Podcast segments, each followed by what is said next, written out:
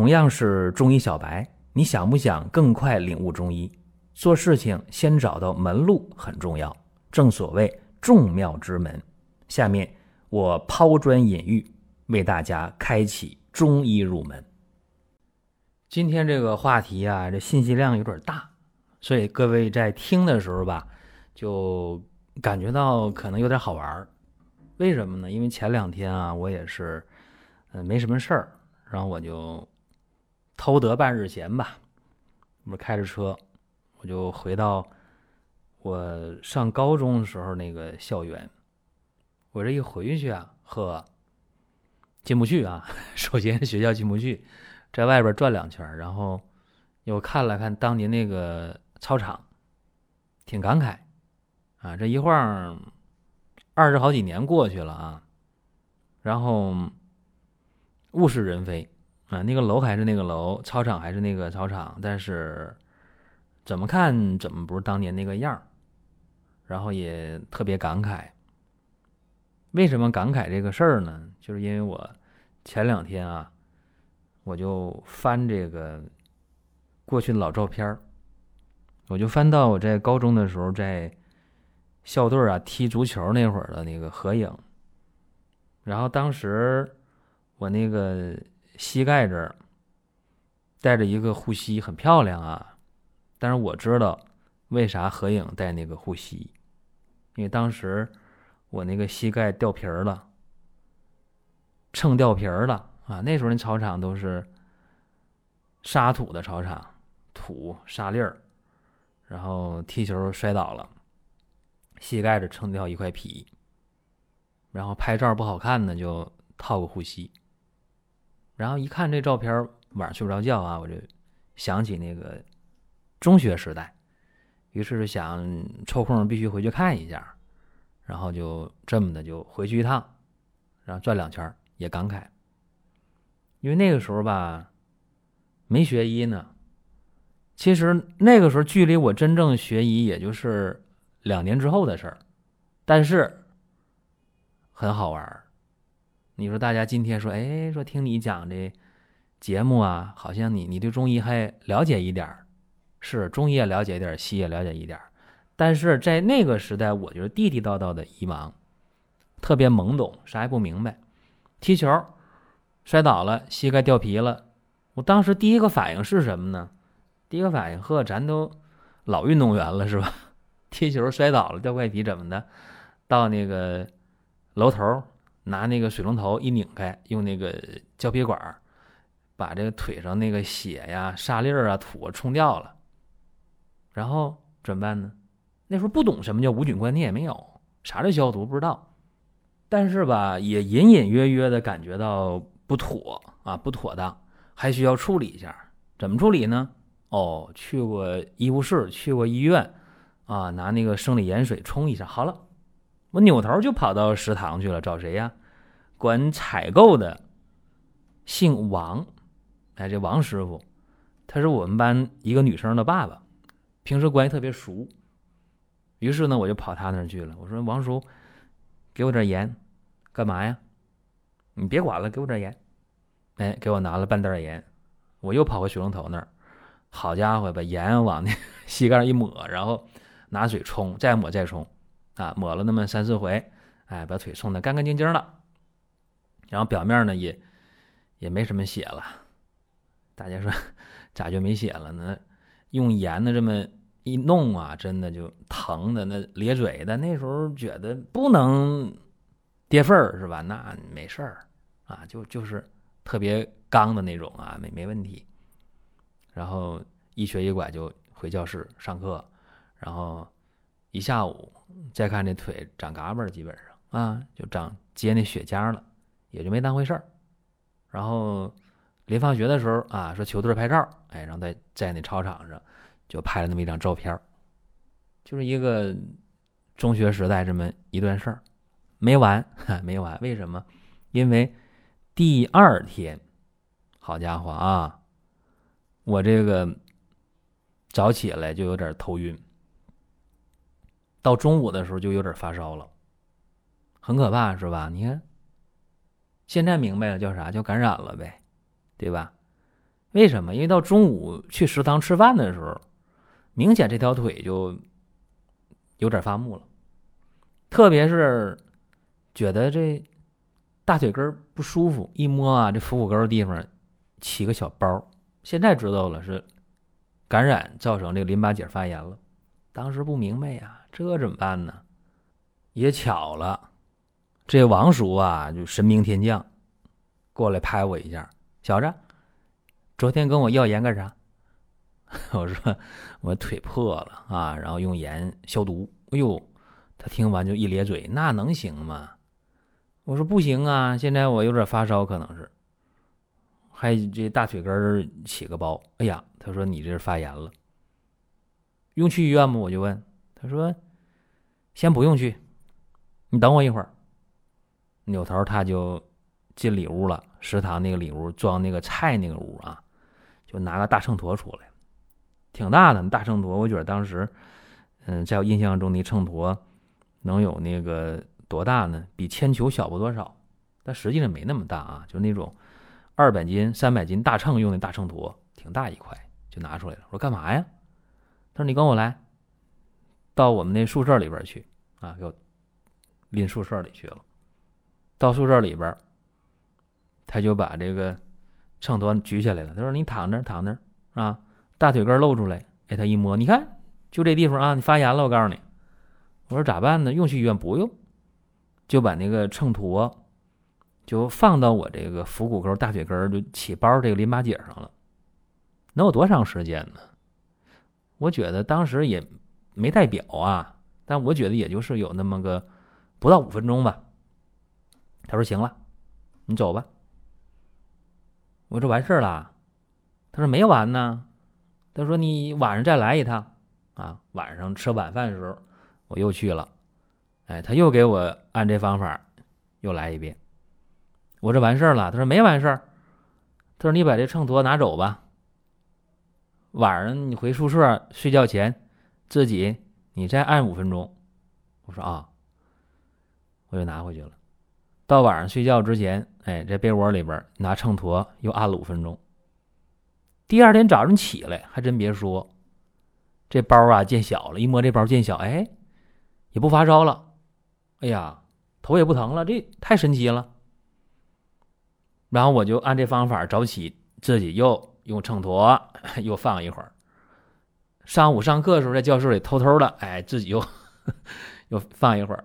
然后中午吃饭的时候拎秤砣到食堂又找他去，到他宿舍里边，哎，我又躺一会儿，哎，按五分钟。然后这又是一天过去，也是晚饭、午饭，晚上趴被窝里有五分钟。然后再睡一觉醒，一摸这腹股沟右边腹股沟这包一点点都没有了，就这么神奇。然后我把秤砣给王师傅送去，我说王师傅，我说你这太厉害了。他说不算啥，我告诉你啊，就这个秤砣可厉害，我这秤砣祖传的。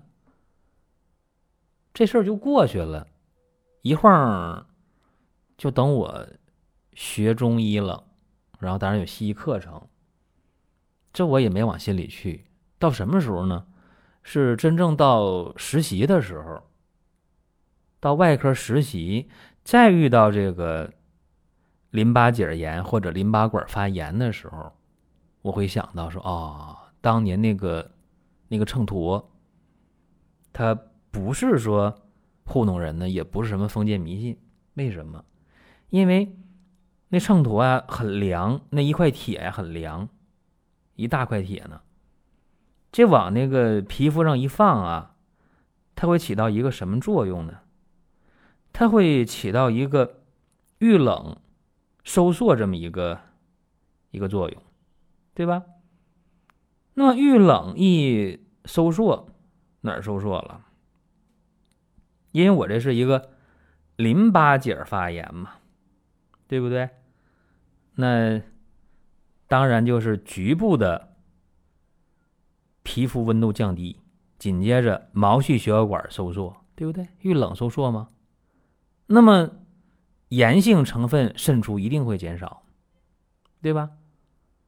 其实它就这么一个原理，啊，局部降温，毛血管收缩，减少炎性成分的渗出，减轻炎性反应，就这么一个一个情况。你看，你把这个病理学琢磨琢磨，不这道理吗？所以说，这东西就是一个物理疗法。你不拿这个秤砣，拿什么？你就拿个冰块拿个冰袋因为当时六月里啊，天热，三伏天。你想想，就哪怕你拿一个雪糕，你放这也能起到这个作用，对不对？所以说，有些时候，这个学医之后啊，当你有一定经验的时候，你会发现好多事情很好玩。包括呢，我刚工作那会儿，我在皮肤科实习的时候，也遇到一个好玩的事儿啊。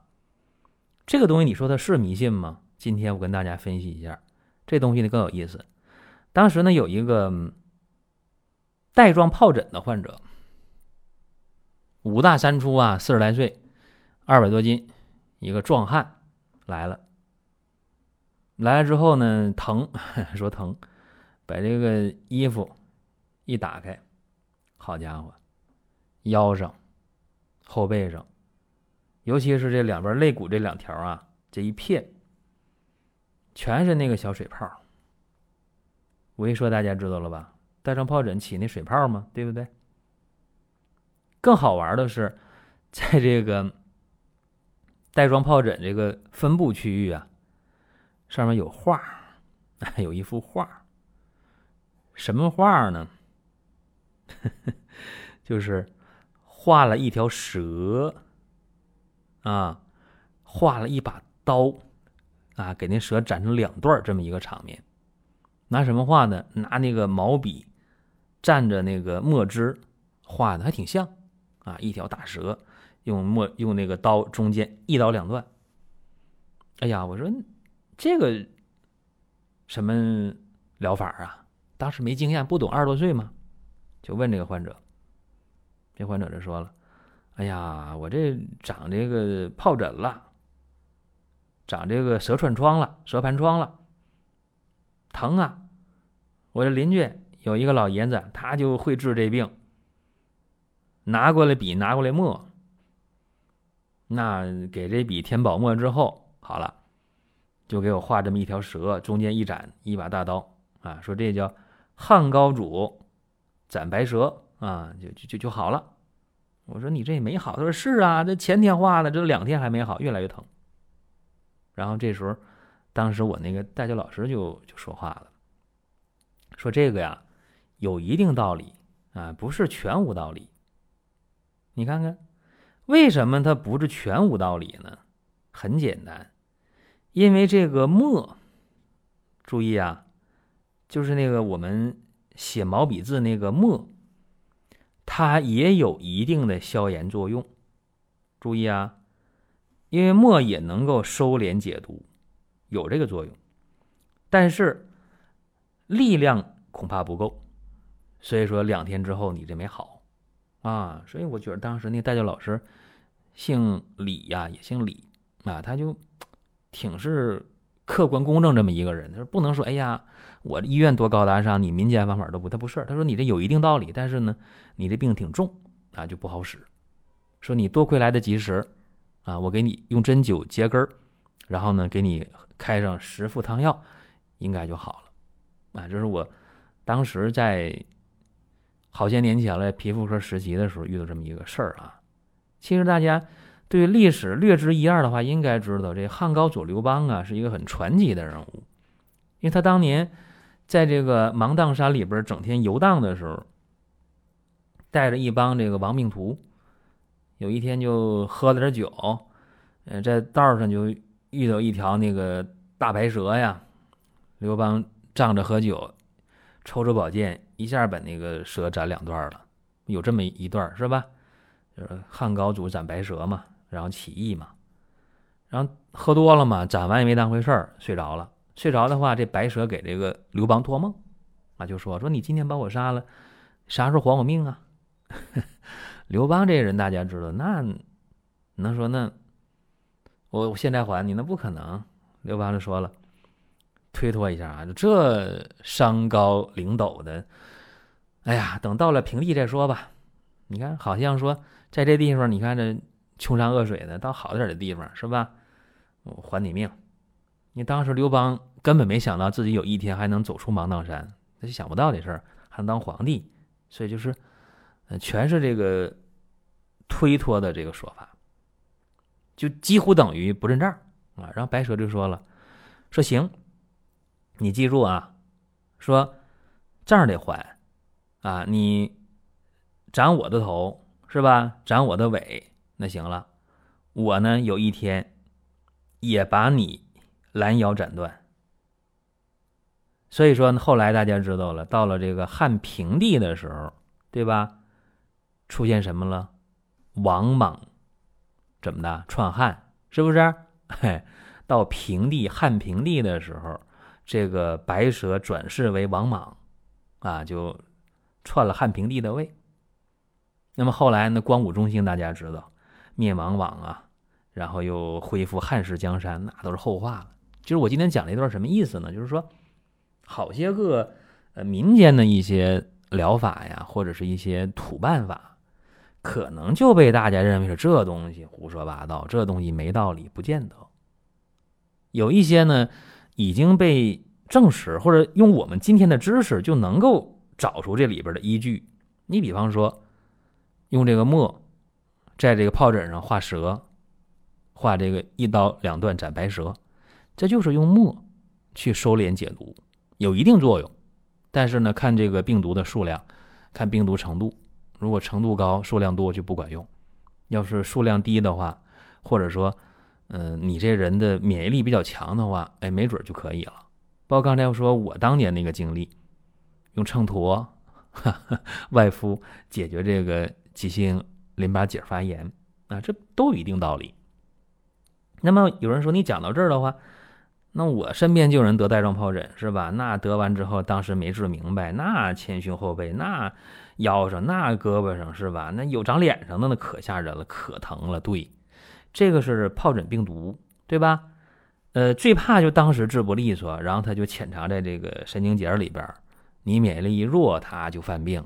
这东西特别烦人，尤其是有些体格弱的、身体特别差的那种啊，这病能在身上带一辈子。犯一回中一回，犯一回中一回，特别特别残忍。那么我今天呢讲到这儿啊，就不妨跟大家说一下，说这个带状疱疹如果出现了啊，其实有一个比较简单的方法，急性期啊，你要是去医院，今天很方便，扎针灸啊，喝中药啊。如果你医疗条件不是那么方便的话，或者你时间不是那么宽裕的话，也可以用一个自我疗愈的方法，买这个蜈蚣四条。全蝎、地龙、当归、红花各十颗，大黄十二颗，冰片三颗。这些药啊，这七味药啊，打成细粉，装到瓶里边。怎么用呢？等到遇到疱疹病人的时候，先拿那个碘伏棉球，局部的把这个疱疹部位消毒，常规消毒，然后取出这个药粉，用香油调成糊。一般呢，一天呢。得涂抹三五回，为啥呢？四小时基本换回药，这样的话，一般两三天或者一两天，疱疹就能消失。消失的话就不需要再用了。你看，特别简单的一个方法。但是大家说不对呀，说那我这这家里边的人已经有这疱疹后遗症了，怎么办？是不是需要喝药？对，那需要喝药了，那也需要这个针灸了，没准儿。所以大家可以到医院去啊，抓紧治，这个最简单。或者有人说，那我不想去或者怎么样，那你可以关注公众号啊，在公众号主菜单右下角有那个号内搜索，你可以输入带状疱疹，然后一搜的话会搜出好多个方法，这不挺好吗？对吧？这样的话，嗯，我们就可以可以解决问题。好了，这咱们今天啊，今天给大家讲这么一个感慨啊，讲了我这一个半日闲啊，这么一个半日游，感慨一下，确实啊，呃，不再是当年的那个小伙子啊，真的没没那个没那个劲儿了。这人到中年，所以有一些感慨，也会怀旧。当然，如果大家出现那个淋巴结炎，或者是这个淋巴管炎，怎么办呢？我觉得你最好还是今天到医院去，是吧？通过抗生素啊或者喝中药啊，你怎么治一下，肯定比那秤砣这个方法要快要好。但如果你真就在这个四处求医很不方便的地方，那你听了这期节目，总有一个应急的办法吧？所以这是今天听节目的意义。如果还想听更多的音频，看更多的文字，包括漫画，包括看视频，还有你需要的健康产品，可以关注一个中医的公众号“光明远”，阳光的光，明亮的明，永远的远。这里边的内容每天都会更新。您听到这儿啊，本期的音频就结束了。欢迎大家评论转发。